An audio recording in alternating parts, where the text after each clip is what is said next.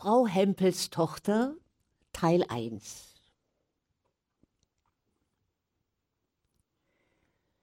Hempels bedurften keiner Weckuhr. Die erste Straßenbahn, die am Morgen ihren Weg gesaust kam, ließ Betten und Stühle, Tisch und Schrank tanzen und schwingen, wie wenn ein Zauberstab sie berührt hätte.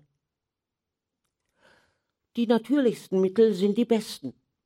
Frau Hempel erwachte davon ohne jede Vorbereitung. Sie richtete sich auf und sagte, der Haushahn hat gekräht. Mit einem langen Gähnen nahm sie Abschied von der Nacht und der Ruhe, zündete ein Licht an, schlurfte zum Fenster und öffnete die Laden. Ein grauer Schein fiel in den viereckigen Raum, wo die Betten allen anderen Dingen den Platz wegnahmen. Wenn die zweite Bahn mahnend an den Möbeln rüttelte, stand Frau Hempel schon im roten Unterrock da. Sie schlug ein Tuch um die Schultern, holte das große Schlüsselbund von der Wand und klapperte auf Holzpantinen hinaus.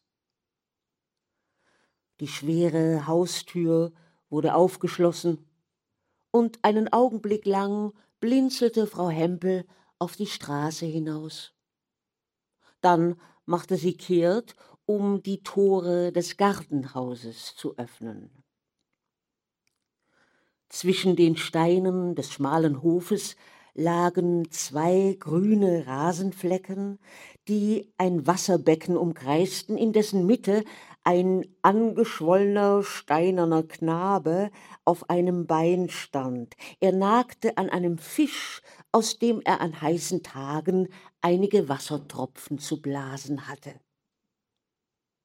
Kleine Ursachen, große Wirkungen.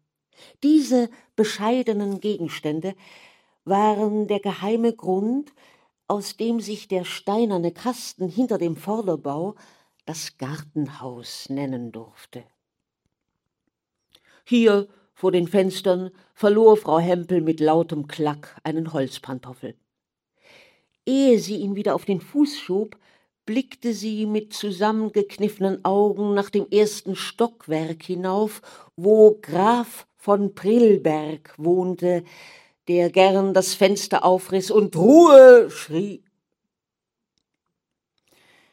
Als Frau Hempel wieder in ihre Wohnung zurückkehrte, war es im Zimmer lebendig geworden. Hempel zog sich die dicken grauen Socken an, und hinter dem Vorhang aus grüner Wolle hörte man Laura sich plätschernd waschen. Beeilt euch, rief Frau Hempel und verschwand in der Küche. Das war ein kleiner Raum, der immer dunkel war. Erst als das Feuer auf dem Herd aufloderte, wurde es behaglicher hier. Die Kaffeemühle wurde mit kräftigem Arm geschwungen und auf die Glut ein großer brauner Topf gesetzt, der den Vorrat an Kaffee für den ganzen Tag barg und stets in der Nähe des Feuers bleiben musste. Er durfte niemals kalt und leer werden. Er bedeutete für Frau Hempel dasselbe, was den Vestalinnen die heilige Lampe war. Draußen trotteten eilende Füße über den Hof, die Treppen hinauf und wieder zurück. Das Haus im Halbschlaf wurde mit Milch und Brot versorgt und den neuesten Nachrichten aus aller Welt. Mürrische Dienstbodengesichter erschienen in den Türen und an den Fenstern und blickten ohne Neugierde in den neuen Tag. Man schüttelte den Staub aus von gestern und öffnete die Fenster dem Staub von heute. Frau Hempel kehrte mit kräftigem Besenschwung den Flur aus. Jedes Dienstmädchen, das den Henkelkorb am Arm an ihr vorüber musste, begrüßte sie, um ein Weilchen bei ihr stehen zu bleiben. Hinter dem Treppenfenster sah man Hempel auf dem Schusterbock sitzen und hämmern. Lächelnd arbeitete er an einem hübschen Lackschuh. denn er war ein Genussmensch und fing den Tag stets mit etwas Nettem und Neuem an, nicht mit alten und mürben Stiefeln, die schon von tausend ruhelosen Schritten ausgetreten und geplagt waren. Frau Hempel hatte den Hof und die Straße gefegt und kam mit vielen Neuigkeiten zurück. Bankdirektors gaben eine Gesellschaft. Zum Grafen von Prillberg hatte der Kaufmann die Rechnung gebracht, aber vergeblich. Frau Bombach, die nach zwanzigjähriger Ehe das Kind erwartete, hatte sehr schlecht geschlafen. Hempel begleitete die Erzählungen seiner Frau mit ruhigen Hammerschlägen. Als sie eine Pause machte, sagte er, dass nichts so wäre, wie es sein müsste, und sie besser daran täten, an sich selbst zu denken, besonders jetzt. Frau Hempel seufzte, holte das Staubtuch und tappelte sich durch den schwarzen Schlund des Korridors zur Schlafzimmertür, um nach Laura zu sehen. Sie fand das Zimmer, das nun ein wenig mehr vom Tageslicht abbekam, sauber und nett in Ordnung gestellt. Der Vorhang war beiseite geschoben und Laura saß auf dem Bettrand und flocht sich den zweiten ihrer nußbraunen Zöpfe. Sie sah entzückend schlank und feinknochig aus, und Frau Hempel musste wieder einmal denken, dass sie in schönen Kleidern feiner als eine Prinzessin aussehen würde.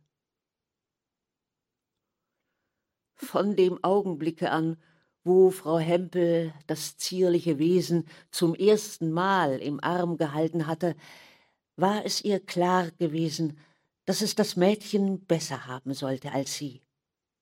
Wäre es ein Junge geworden, hätte er etwas wie Bismarck oder Zeppelin werden müssen. Aber auch ein Mädchen konnte Glück haben.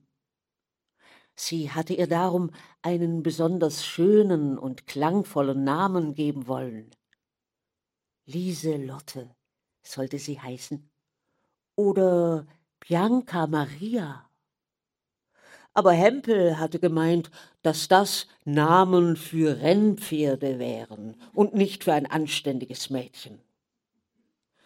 In den ersten Ehejahren wurde sein Wille durchaus anerkannt. So wurde Laura nach ihres Vaters Mutter benannt, die bis ins höchste Alter hinein eine vielgesuchte Kochfrau in den besten Familien war. Jetzt hatte Laura ihre Frisur beendet. Sie sprang vom Bett herunter und holte sich ihre Stiefelchen. Über die schwarzen Wollstrümpfe, ein Werk der Mutter, zog sie hohe Knopfstiefel, deren feines Leder mit hellrosa Seide gefüttert war. Es waren Stiefel, wie sie nur eine Prinzessin oder eine Schusterstochter tragen konnte. Als Laura das Kleid übergezogen hatte, ging sie zur Tür. Hier drehte sie sich noch einmal um, nickte der Mutter lächelnd zu und sagte, ich bin neugierig, was werden wird und ehe sie Antwort hätte bekommen können, war sie hinaus. Hempels lebte nämlich in den Tagen eines großen Entschlusses. Lauras Zukunft, die seit sechzehn Jahren unbestimmt golden in der Ferne geflimmert hatte, stand plötzlich vor ihnen. Und wie alle Dinge, die wir dicht vor Augen haben, ohne jeden besonderen Glanz. Es war ein Jahr her, seit das Mädchen eingesegnet worden war. In wenigen Tagen sollte sie auch die Wirtschaftsschule verlassen, wo sie auf Fürsprache der Frau Bankdirektor einen Freiplatz erhalten hatte. Nun musste ein Beruf für sie gefunden werden. Frau Hempel hätte ihr Mädchen gern im Haus behalten. Aber Hempel wollte es nicht dulden. Dazu haben wir kein Geld, Wer faulenzen will, muss einige Stockwerke höher zur Welt kommen, sagte er und zeigte mit dem Schusterpfriemen zur Decke, wo die Melodien der neuesten Operetten herumhüpften, die Bankdirektors junge Tochter den Tasten und Pedalen mit unerschrockener Mühe abtrotzte. Bei solchen Worten lächelte Frau Hempel heimlich und verschwiegen. Man kennt sich noch nicht, weil man miteinander verwandt ist. Sie spielte ein ganzes Viertel los in der Klassenlotterie und konnte jeden Tag Millionärin werden. Aber nicht das allein. Im untersten Schub der Kommode, da wo das dunkle Schlafzimmer am dunkelsten war, lagen auf Lauras Namen drei Sparkassenbücher, in denen es von Ziffern und Nullen wimmelte. Sie wussten, warum Frau Hempel unermüdet, freundlich, hilfreich und geduldig gegen alle Hausbewohner war, von denen auch nur der geringste Vorteil zu hoffen war. Wo jemand erkrankte, da sprang Frau Hempel ein. Bei jeder Wäsche half sie, bei jeder Festlichkeit, bei jedem Unglück. Sie schleppte Kohlen für die feinen Köchinnen, sie seifte und scheuerte, sie putzte und nähte, flickte und fegte. Niemand verstand wie sie, eine solche Fülle von Glück zu Neujahr und anderen Festen zu wünschen. Noblesse oblige. Das Trinkgeld musste sich halbwegs dem Reichtum der guten Wünsche anpassen. Wenn Frau Hempel beim Ausbessern von Wäsche und Kleidern half, hatte sie eine herzgewinnende Art, die Damen davon zu überzeugen, dass dieses und jenes Stück nicht mehr für sie tauge. Welcher feine Mensch will mit Flicken gehen? Höchstens für sie war so etwas noch gut. Abends aber, bei der Lampe, wenn das Haus geschlossen war und Laura schlief, verstanden die derben Hände aus diesen Lappen von Seiden, Batist und Spitzen die zierlichsten Wäschestücke zu fertigen. So stand es im Geheimen um Laura. Wo aber war der Weg zum Glück? Wäre man der Familienüberlieferung gefolgt, hätte Laura Dienstmädchen werden müssen. Das war ihre Mutter gewesen und ihre beiden Großmütter, und alle waren zu braven Männern gekommen. Hempel sagte, Schuster, bleib bei deinen Leisten. Aber seine Lebensgefährtin zuckte die Achseln über solche altmodischen Redensarten. Sie sagte, dass wer heute oben ist, morgen unten sein kann und ebenso umgekehrt. Und sie fügte hinzu, dass man noch nicht weniger sei als die andern, weil man nicht genug Geld habe, um sich dreimal am Tage den Magen verderben zu können. Darin gab ihr Hempel vollkommen recht. Am Ende läuft jeder die Stiefel schief, sagte er. Aber auch solche Reden führten nicht zum Ziel. Schließlich hatte man Laura selbst gefragt, was sie werden wolle. Ohne Zögern antwortete sie, dass sie bei einer feinen Putzmacherin die schönen Hüte austragen möchte, in großen und glänzenden Schachteln. Wie kommst du zu solchen Wünschen? rief Frau Hempel. Aber nicht jede Frage bekommt ihre Antwort. Laura sah mit den großen blanken Augen weit über die Eltern hinweg. Sie dachte an ein Bild, das bei Bankdirektors im Flur hing. Im Gewühl der Straße grüßte ein schneidiger Leutnant ein reizendes Putzmachermädchen.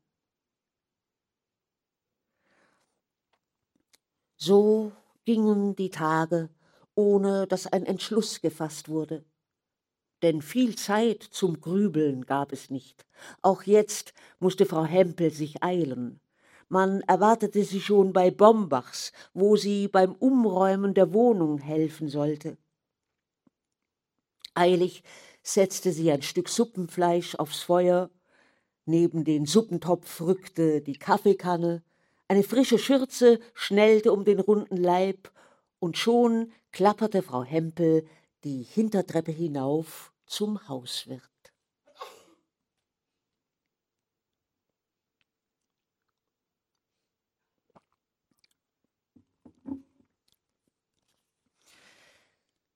In der Bombachschen Wohnung, wo jetzt für ein Kinderbett Raum geschaffen werden sollte, hatte jedes Stück seinen bestimmten Platz, unverrückbar und genau wie die Dinge der Weltordnung. Als Frau Hempel jetzt klingelte, um mit ihren kräftigen Armen in die feste Ordnung der Wohnung zu greifen, rüstete sich Herr Bombach eilig zum Gehen. Ihn graute vor Gerumpel und Gepolter, diesen fürchterlichen Geräuschen des Unfriedens und Unglücks. Er schärfte dem Dienstmädchen und Frau Hempel ein, dass sie jede halbe Stunde nachfragen sollten, ob die gnädige Frau etwas wünsche. Dann eilte er hinaus. Als die erste halbe Stunde vorüber war, trabte Frau Hempel den Korridor entlang, klopfte an die Wohnzimmertür und trat auf Zehenspitzen ein. Die gnädige Frau lag auf dem Sofa und sagte, dass sie nichts wünsche und wohl bald überhaupt nichts mehr brauchen werde auf dieser Erde. Frau Hempel betrachtete das neue Silbertablett, auf dem eine Tasse Bouillon stand, und dachte, so sollte es Laura einmal haben. Dann sagte sie, immer mutig, gnädige Frau, und ging wieder hinaus. Als Herrn Bombachs Bett in der Schrankstube stand und die weiße Wiege das Schlafzimmer noch freundlicher machte, kam Herr Bombach zurück und starrte mit entsetzten Augen auf diese rücksichtslose Umwälzung in Räumen, die zwanzig Jahre lang ihre Ordnung bewahrt hatten. Frau Hempel meinte, dass sich Herr Bombach noch über manches wundern werde. Und als der Hausherr auf ihre Frage, ob sie noch mehr umzuräumen habe, nur stumm und entsetzt abwinkte, beeilte sie sich davonzukommen.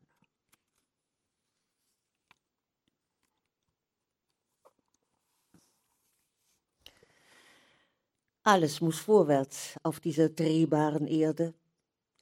Wenn wir nicht selbst bestimmen, dann werden wir bestimmt. Noch ehe Laura die Wirtschaftsschule verlassen musste, hatte sie einen neuen Posten gefunden. Aus Zufall oder auch nicht aus Zufall? Der Sonntagmorgen hatte in das neue Kinderbett einen kleinen Bombach gelegt. Alles war gut gegangen, Frau Minchen Bombach schlief zufrieden und lächelnd, wie man schläft, wenn man ein großes Werk verrichtet hat. Und der Neuling atmete so ruhig, wie man atmet, wenn man noch nichts vom Leben weiß. Nur Herr Bombach, der Vater, war noch vollständig fassungslos. Er rannte durch die Wohnung, holte Tücher und Lappen und umwickelte alle Klingeln doppelt und dreifach aber auch als das besorgt war, jagte er weiter ruhelos umher, so dass Herr Bankdirektor aus seinem Morgenschlaf gestört wurde und schlaftrunken murmelte, dass man sich wirklich beim Hauswirt über die Sonntagsstörung beschweren müsste, wenn sie nicht gerade von diesem selbst verübt würde. Es war Nachmittag geworden. Hempels saßen beim Sonntagskaffee als es gegen die Scheiben klopfte und Herrn Bombachs Gesicht, blass und aufgeschwollen vor Übermüdung, wurde sichtbar. Ich muss Sie sprechen, Frau Hempel, rief er und trommelte ungeduldig gegen das Fenster.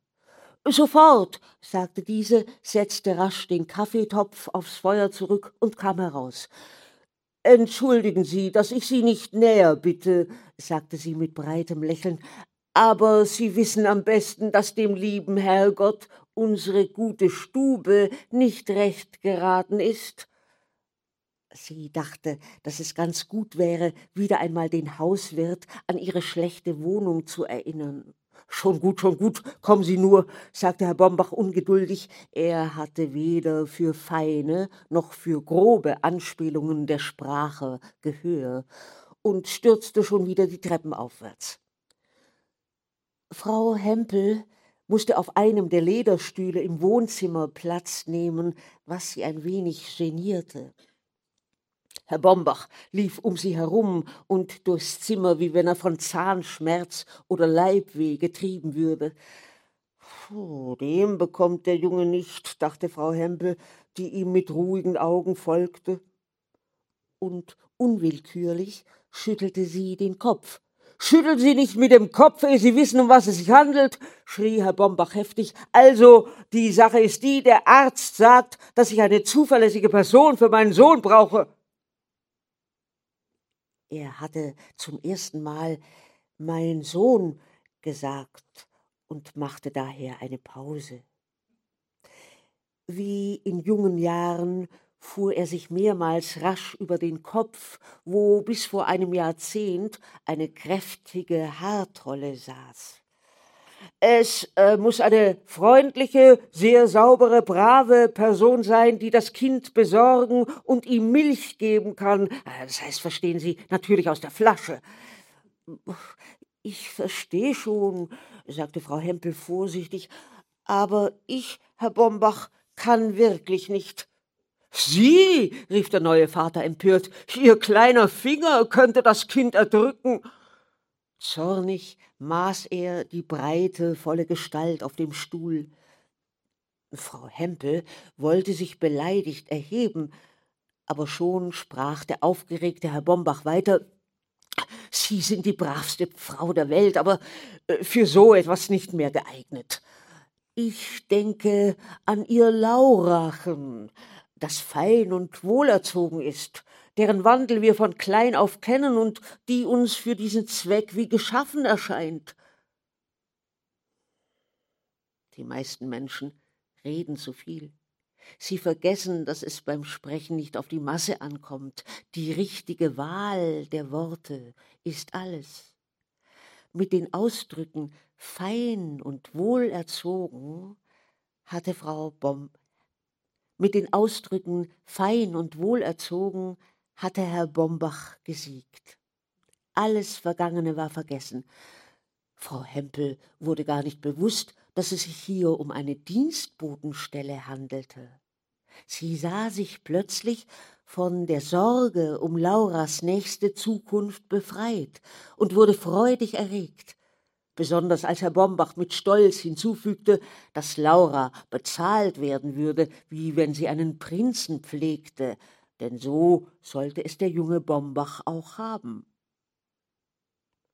Frau Hempel sah im Geist ein viertes Sparkassenbuch auf Lauras Namen im Schub liegen und versprach, alles mit Hempel zu überlegen. Dem ging es nicht anders als seiner Frau. Im Geheimen war er froh, dass das Mädchen wenigstens unter demselben Dach blieb. So kam Laura zu Bombachs. Am nächsten Morgen stieg sie um zwei Etagen höher. Mit dem glücklichen Gleichmut, womit wir in der Jugend alles beginnen. Frau Hempel hatte einen Griff in die geheimen Kästen getan und das Mädchen mit zierlichen Schürzen und neuen Blusen versehen. Trotzdem war der Beginn ihrer Tätigkeit nicht leicht. Während Frau Bombach noch schonungsbedürftig war, kümmerte sich Herr Bombach um den Haushalt. Aber wenn man sich auch den ganzen Weltenhaushalt von einem Mann geführt denkt, ist doch kein irdischer Mann als Hausfrau brauchbar. Als Herr Bombach bemerkte, dass Laura die Milch für den Säugling mit Wasser mischte, geriet er in grässliche Wut. Er wollte nicht glauben, dass dies eine Vorschrift seines gut bezahlten Hausarztes sei. Sein Kind, dem man täglich eine ganze Kuh kaufen könnte, hatte nicht nötig, sich mit verwässerter Milch zu begnügen. Am Abend schlich er herbei, als Laura neben dem Bett des schlafenden Kindes nähte. Er stürzte auf sie zu und nahm ihr mit schnellem Griff die Schere fort. Messer, Schere, Feuer, Licht sind für kleine Kinder nicht, sagte er heftig. Und so sollte noch manches Wunderliche geschehen. Indessen saßen sich die Eltern im Keller schweigsam gegenüber.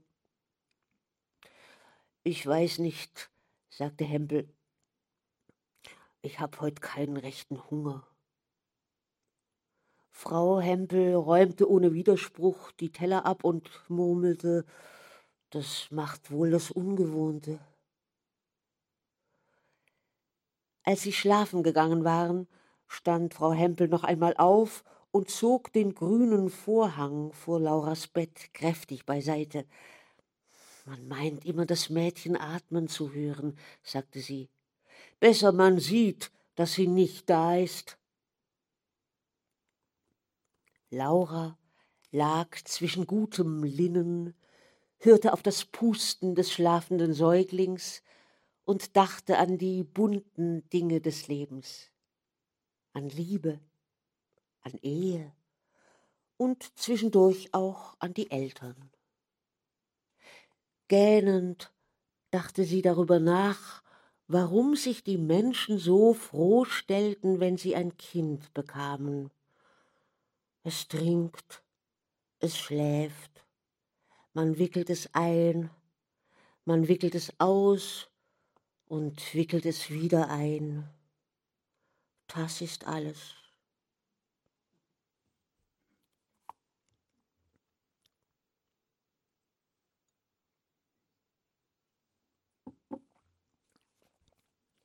Vom Küchenfenster aus und auch von Lauras Zimmer konnte man die Wohnung des nervösen Grafen von Prillberg vollkommen überblicken.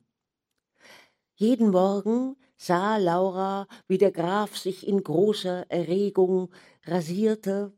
Nach dem Frühstück bürstete er sorgfältig den Zylinderhut und den Überzieher und rannte über den Gartenhof davon, um nun den ganzen Tag über in der Stadt zu bleiben. Er war Sektagent und pries den feinen Leuten, die zahlen konnten, den Sekt seiner Firma in ihren guten Stuben an. Im Namen liegt eine hohe Bedeutung. Es gab wenige Familien, wo ein Graf von Prillberg nicht gleich in den Salon geführt wurde. Während der Graf auf diesen Wegen war, besorgte seine Gattin den bescheidenen Haushalt. Alles geschah mit einem tief betrübten Gesicht. Denn die Gräfin war sehr unglücklich, und ihr einziges Vergnügen war, sich über ihr Schicksal beklagen zu dürfen. Das wusste Laura aus den vielen Plauderstündchen, die zwischen der Mutter und der Gräfin stattgefunden hatten. Sie wusste genau über sie Bescheid. Die Gräfin war aus sehr vornehmem Hause und Gesellschafterin bei einer alten Dame gewesen, die ungeheuer reich war. Mit ihr hatte sie weite Reisen gemacht und beinahe die ganze Welt aus den Fenstern der teuersten Hotels gesehen.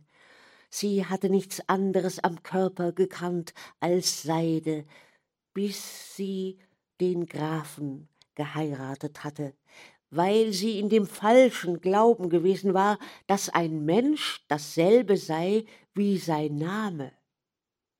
Niemand hätte ihr voraussagen können, dass sie einmal in einem Hinterhause leben sollte. An all das dachte Laura, wenn sie mit zufriedener Zuschauermiene den wechselnden Szenen dort unten folgte, bis der kleine oder große Bombach sie heftig zu ihrer Pflicht zurückriefen. Nun war Laura schon über einen Monat auf ihrem Posten. Der Herbst war vorbei, kalte, graue Tage kamen, die gar nicht zu erwachen schienen und in Dämmerung hinschmolzen, bis sie die Nacht in den Sack steckte. Aber Laura hatte Zerstreuung gefunden für die einförmige Kette der Stunden. In dem gräflichen Schauspiel vor ihrem Fenster trat eine dritte Person auf. Der junge Graf war über die Feiertage nach Hause gekommen. Auch von ihm wusste Laura mancherlei durch die Klageseufzer seiner Mutter. Er war Bankbeamter in einer kleinen Stadt und der beste Sohn der Welt. Er schämte sich, arm zu sein und wollte nie Graf genannt werden. Aber er war ein Graf, vom Scheitel bis zur Sohle. Laura sah ihn sich vom Scheitel bis zur Sohle an und fand, dass er wirklich ein vornehmer Mann zu sein schien. Sie verglich das gescheitelte hellgelbe Haar, das feine Gesicht, die schmale Nase und die schlanke Gestalt mit Herrn Bombachs dicker, kurzer Figur, mit seinem runden und kahlen Kopf, Ihn würde niemand für einen Grafen halten, und wenn er sich eine Krone auf den Kopf leimen ließe. Laura beobachtete den Grafen, wie er freundlich mit der Mutter sprach, deren Gesicht in diesen Tagen nicht so kummervoll in die Länge gezogen war als sonst. Sie hätte gern gehört, was gesprochen wurde. Wer ist eigentlich die junge Dame, die bei Bombachs zu Besuch ist? fragte der Graf einmal bei Tisch seine Mutter. Ach, es ist keine Dame, antwortete sie. Das ist das Kindermädchen, die Tochter der Portiersleute. Gedanken können Sprünge machen.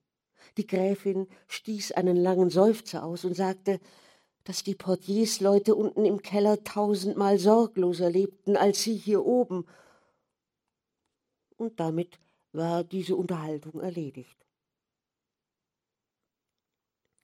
So zog für alle das Weihnachtsfest auf. Laura hatte erst der Bombachschen Feier mit dem großen Baum und dem kleinen Säugling beigewohnt und saß jetzt unten im Keller bei der kleinen Tanne und den Eltern. Du hast's gut, sagte die Mutter, du hast zwei Weihnachtsbäume. Laura sah lächelnd auf die flackernden Kerzen und dachte, dass sie eigentlich Weihnachten mit drei Festtannen feiere. Denn sie hatte sich auch an dem kleinen Baum der Grafenfamilie erfreut der junge Graf hatte die Lichter angezündet. Sein Gesicht trug einen wunderbaren Ausdruck dabei. Aber dann hatte der alte Zappelgraf die Gardinen zugezogen, alles war dunkel geworden, und der Hof schien wie ein tiefer Abgrund, der sie von drüben trennte.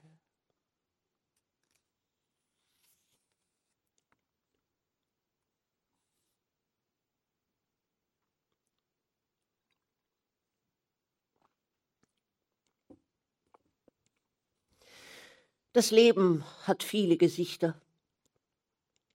Wenn es nun hinter den Scheiben wenig für Lauras Wissbegier zu sehen gab, sollte sie dafür in ihrer nächsten Umgebung Wunderliches genug erfahren.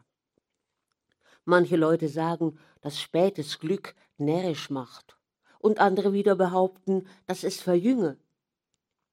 Eine von diesen Künsten hatte es bei Frau Bombach angewandt.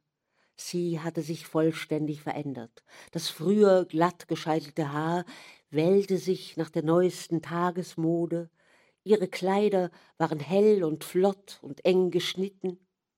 Dem Klavier, das längst nichts anderes mehr sein wollte als ein stummes und sauber gehaltenes Möbel, wurde von Fachleuten die Stimme zurückgegeben. Frau Bombach holte die Noten ihrer Mädchenjahre hervor und übte so fleißig, dass die Flurnachbarn sofort ihre Wohnung kündigten. Als Herrn Bombachs beunruhigte Einwendung auf Herrn Bombachs beunruhigte Einwendungen erwiderte sie, dass Musik das Gemüt erheitere, dass Musik für ein Kind notwendig sei, und sie schwenkte sich auf dem hohen Stiefelabsatz so rasch einmal um sich selbst herum, dass Herr Bombach entsetzt zurückprallte. Herr Bombach begann spazieren zu gehen. Jedes Mal, wenn er zurückkehrte und die Tür seines stillen Heims aufschließen wollte, glaubte er sich verirrt zu haben. Das Duett von Kindergeschrei und Klavierspiel quoll ihm schreckenerregend entgegen. Immer ausgedehnter wurden seine Spaziergänge. Was sollte er auch zu Hause? Seine Frau kümmerte sich nicht mehr um ihn. Für sie gab es nur einen eben geborenen Bombach.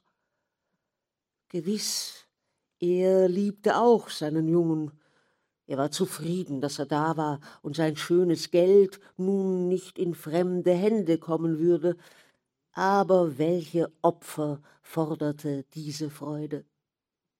Herr Bombach rechnete aus, wie lange es dauern würde, bis der geliebte Junge erwachsen sein könnte und seine eigenen Wege gehen müsse.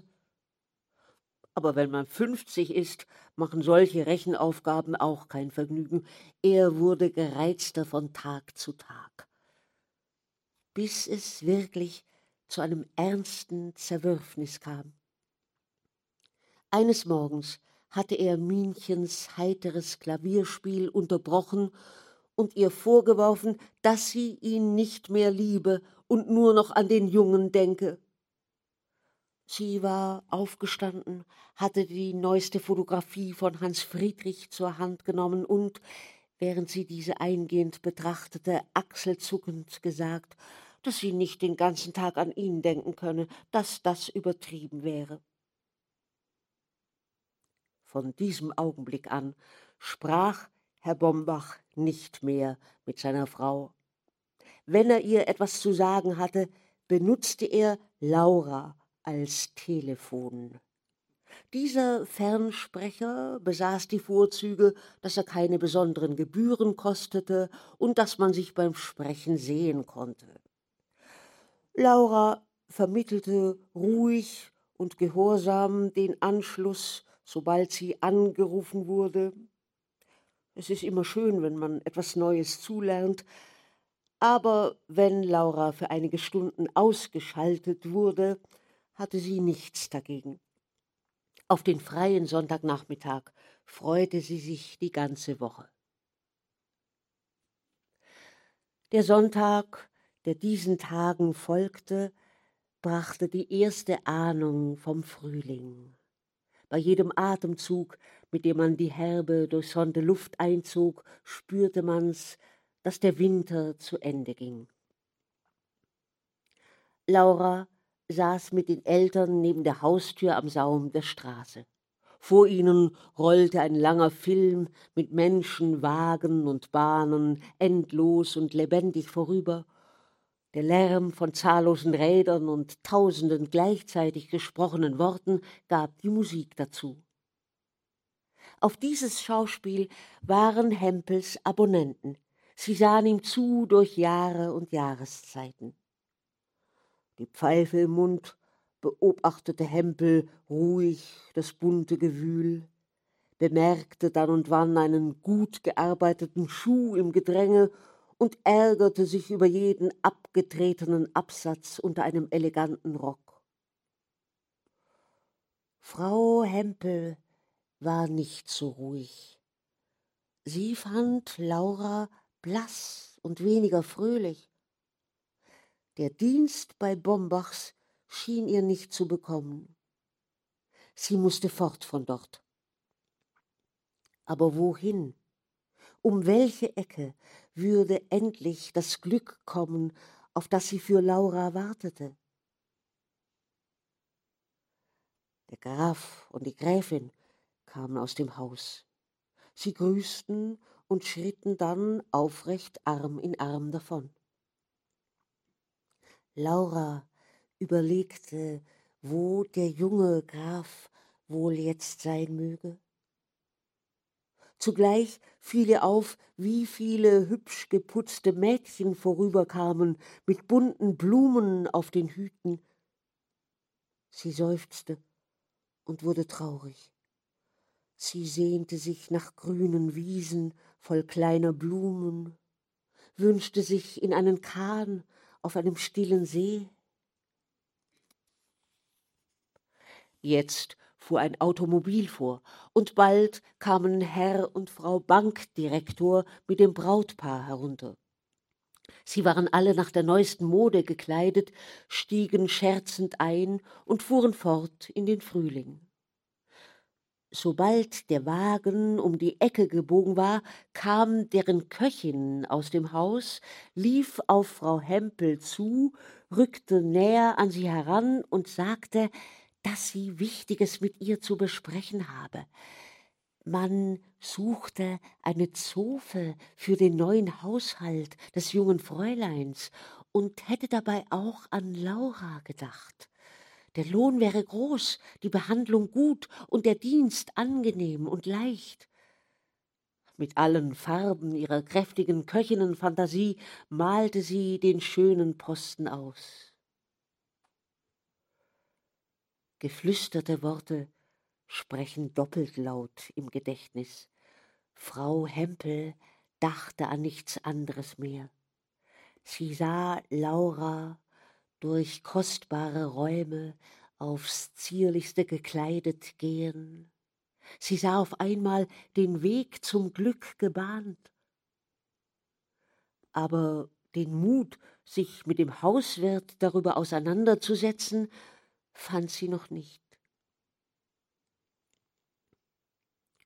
Unschlüssigkeit kuriert der Zufall gern mit derben Mitteln. Es war um die Mittagsstunde. Herr Bombach hatte seiner Frau durch Laura gesagt, dass er den Klavierschlüssel zum Fenster hinaus werfen werde, wenn das mit dem Klavier verbundene Geräusch nicht bald aufhörte. Frau Minchen die gerade in ein Lied ohne Worte versunken war, erschrak über diesen unerwarteten Text und fiel in Ohnmacht. Dadurch hatte sie das Mitleid beider Mädchen erregt. Jetzt saßen sie in der Küche beim Mittagsbrot und Laura machte sich Vorwürfe, dass sie Herrn Bombach bis jetzt für einen guten Menschen gehalten hatte. Ida die Köchin sagte, das hätte sie nie getan, denn gute Menschen hätten keine kahlen Köpfe. Darüber musste Laura lachen und Ida stimmte ein. So merkten sie nicht, dass Herr Bombach die Küche betrat. Seit Hans Friedrich auf der Welt war, ging er auf Gummisohlen. Ahnungslos wiederholte Ida ihre Weltanschauung. Herr Bombach geriet außer sich vor Wut. Der ganze Ärger, der sich seit Wochen bei ihm angesammelt hatte, explodierte. Er jagte die Mädchen zum Haus hinaus. Laura flüchtete zu den Eltern, Ida suchte ein Stockwerk tiefer Zuflucht bei Bankdirektors Köchin. Unten bei Hempels war man nicht wenig erschrocken, als Laura hereingeweint kam. Aber als Frau Hempel alles erfahren hatte, sagte sie, dass sie sich nur darüber freue und dass es so gekommen war, weil es so hatte kommen müssen. In Wahrheit war ihre Freude nicht so groß. Sie sagte sich, dass nun auch ihre Stellung gefährdet sei. Diese Befürchtung war nicht falsch. Herr Bombach hatte die Absicht, der ganzen Familie Hempel den Laufpass zu geben. Aber der Trieb der Selbsterhaltung sollte ihn daran hindern. Es war nicht leicht, zwei neue Dienstboten zu bekommen. Herr und Frau Bombach mussten allein wirtschaften. Not lehrt beten, somit auch sprechen. Da Laura nicht mehr da war, blieb Herrn Bombach nichts anderes übrig, als seine Worte wieder direkt an seine Ehegenossin zu richten. Dabei bemerkte er, dass er Minchen noch immer liebte. Auch war das Klavierspiel verstummt, weil die Zeit dazu fehlte. Je weiter sich der Frühling fühlbar machte, je mehr musste Herr Bombach Minchen recht geben. Sie waren noch keine Großeltern. Sollte das Kind vor ihnen erschrecken er bestellte sich einen hellgrauen Frühlingsanzug, kaufte sich Bartbinden, Bartbürsten, angenehmes Parfum und mit raschem Entschluss auch eine tadellos gearbeitete Täuschung für die kahle Stelle seines Kopfes. Vaterschaft ist die Quelle vieler Pflichten und Ausgaben. Es bleibt nichts anderes übrig, wir müssen Frau Hempel bitten, uns zu helfen, sagte Frau Bombach. Und weil Herr Bombach wieder glücklich war, denn Minchen hatte gerührt, über den neuen Scheitel gestrichen und richtig verstanden, dass es eine Huldigung für sie sein sollte, versprach er, Frau Hempel zu holen. Vielleicht auch Laura. Frau Hempel zuckte mit keiner Miene, als Herr Bombach vor ihr stand. Sie versprach von Herzen gern zu kommen, zu helfen und alles zu tun, soweit es ihre eigene Person anginge. Laura wäre leider inzwischen vergeben. Sie hätte eine andere Stelle angenommen. Bei diesen Worten band sich Frau Hempel schon eine frische Schürze um, Sie wollte sofort hinaufkommen, um ihre alten Kräfte neu zu bewähren. Furcht und Hoffnung treiben das Leben. Heute Nachmittag sollte Laura das elterliche Haus verlassen, um in die Wohnung des jungen Paares überzusiedeln. Ein feines Lederköfferchen war besorgt worden, und die Abfahrt sollte im Automobil vor sich gehen. Hempel fragte, ob ihre Stiefel nicht mehr gut genug zum Laufen wären. Aber Frau Hempel sagte, wie man fährt, kommt man an. Das Mädchen soll seinen Weg machen. Als das Automobil herangetöpft war und der Kutscher den Koffer der jungen Dame holte, stand Frau Hempel in einem seidenen Umhang und mit einem grünen Samthut, der mit großen gelben Rosen verziert war, so unbeweglich da, als ob sie niemals im Leben gewohnt gewesen wäre, eine Hand zu rühren. Gerade in der Tür stieß der feine Lederkoffer mit einem gewöhnlichen Kollegen aus Segeltuch zusammen. Der junge Mann, der ihn trug, entschuldigte sich vielmals.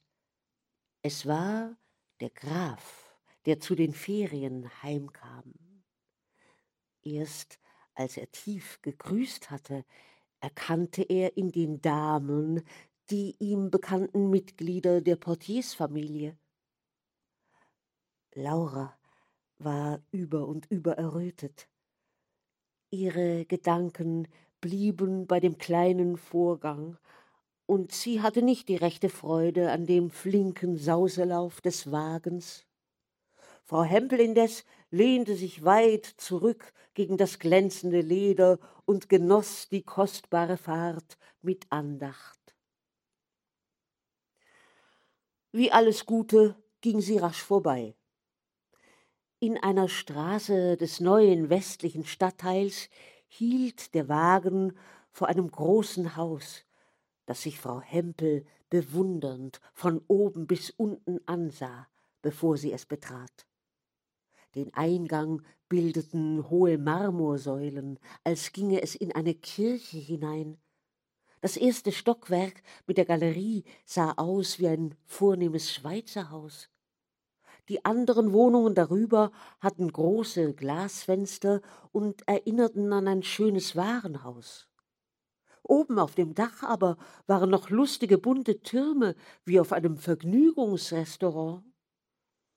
Es war ein wunderschönes Haus.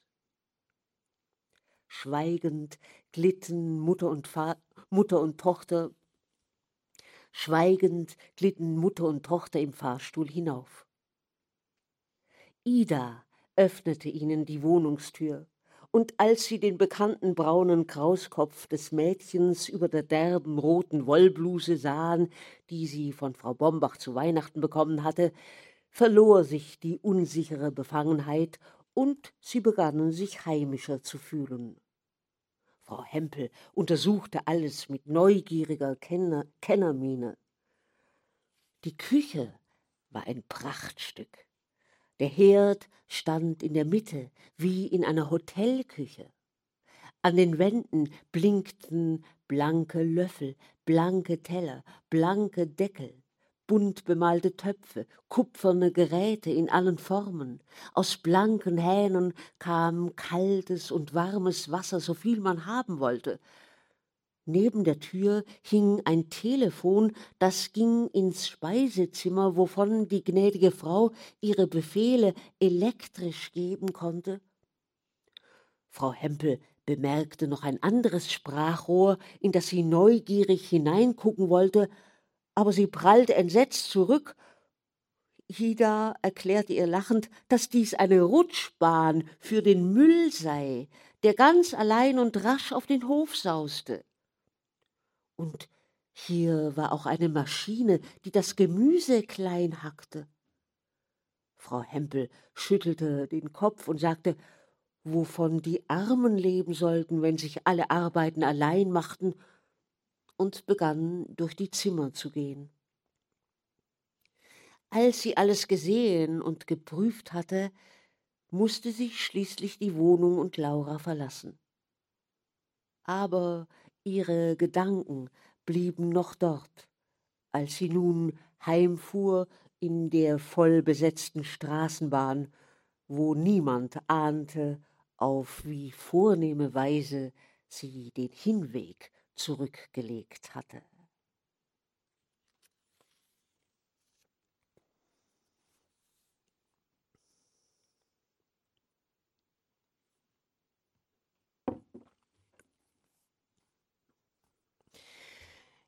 In der neuen, unberührten Wohnung war alles für den festlichen Empfang des jungen Paares vorbereitet worden.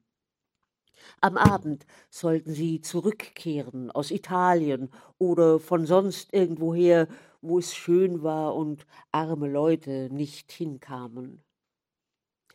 Ida briet zwei junge Täubchen. Frau Bankdirektor hatte sie als sinniges Symbol für die erste Mahlzeit vorgeschlagen. Neben den Täubchen kochte Sauerkraut, das Lieblingsgericht des jungen Hausherrn. In dem großen getäfelten Speisezimmer hatte Laura einen zierlichen Abendtisch gedeckt. Mit Behagen berührte sie all die neuen Sachen, Teller und Gläser, Silber und Leinen blitzten um die Wette, zwischen ihnen leuchteten dunkle Rosen in einem Kristallglas. Endlich fuhr das Automobil vor. Der Herr half der jungen Frau aus dem Wagen, und sie ging schnell ins Haus hinein. Laura lief zur Tür, um sie zu empfangen.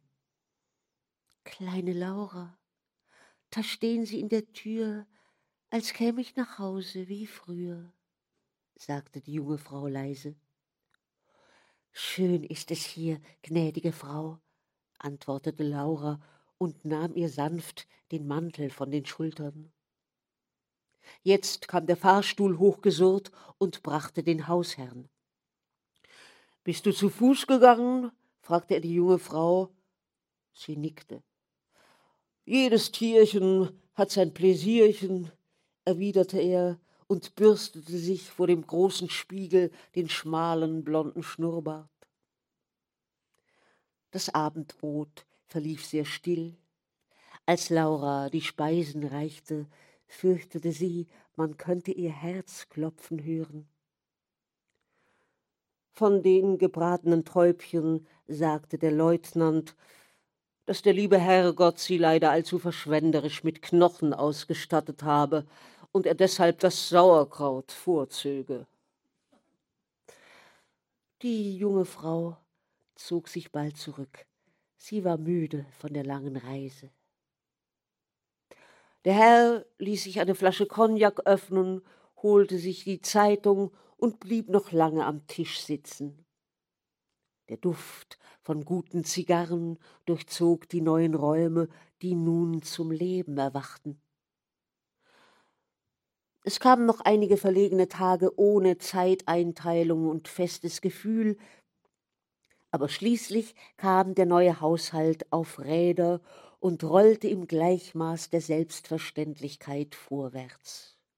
Der Hausherr ging frühmorgens zum Dienst, die gnädige Frau frühstückte im Bett, wenn sie aufgestanden war, fuhr sie nach dem Tennisplatz oder in die Stadt hinein, um Einkäufe zu machen.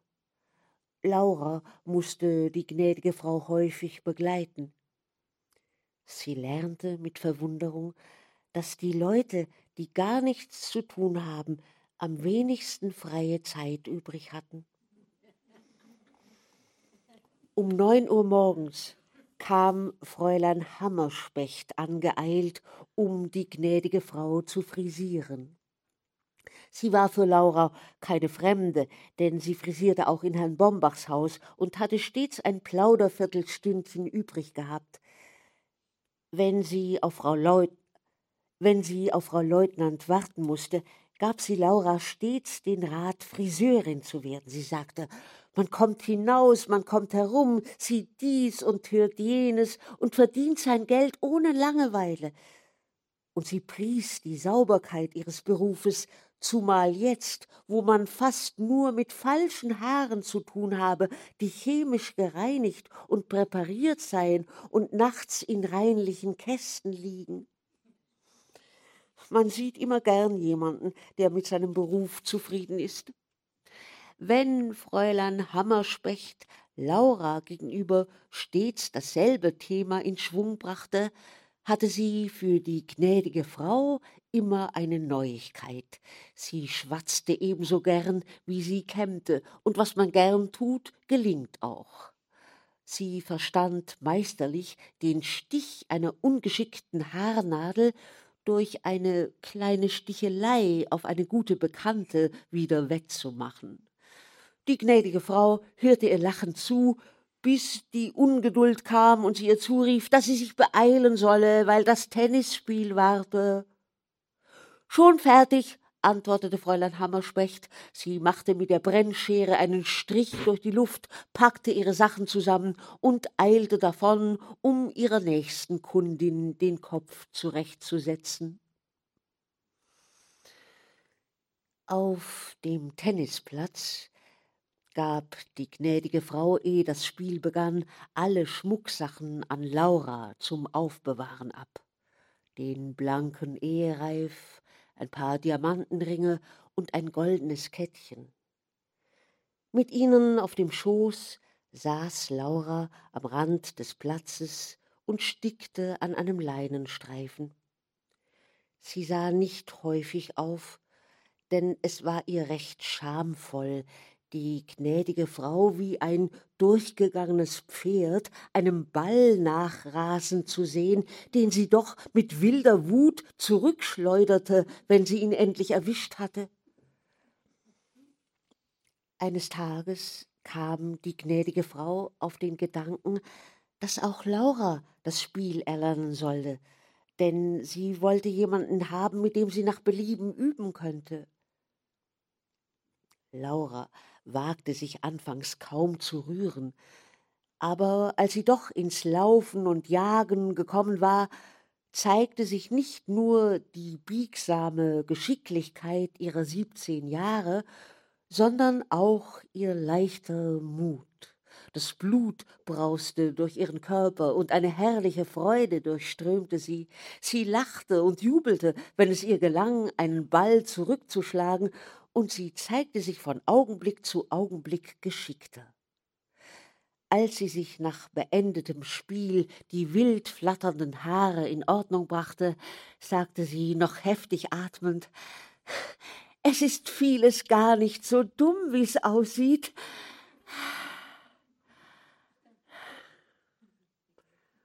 Am Nachmittag aber spürte sie die Müdigkeit der ungewohnten Anstrengung. Sie begriff jetzt, dass Damen nach dem Essen schlafen mussten.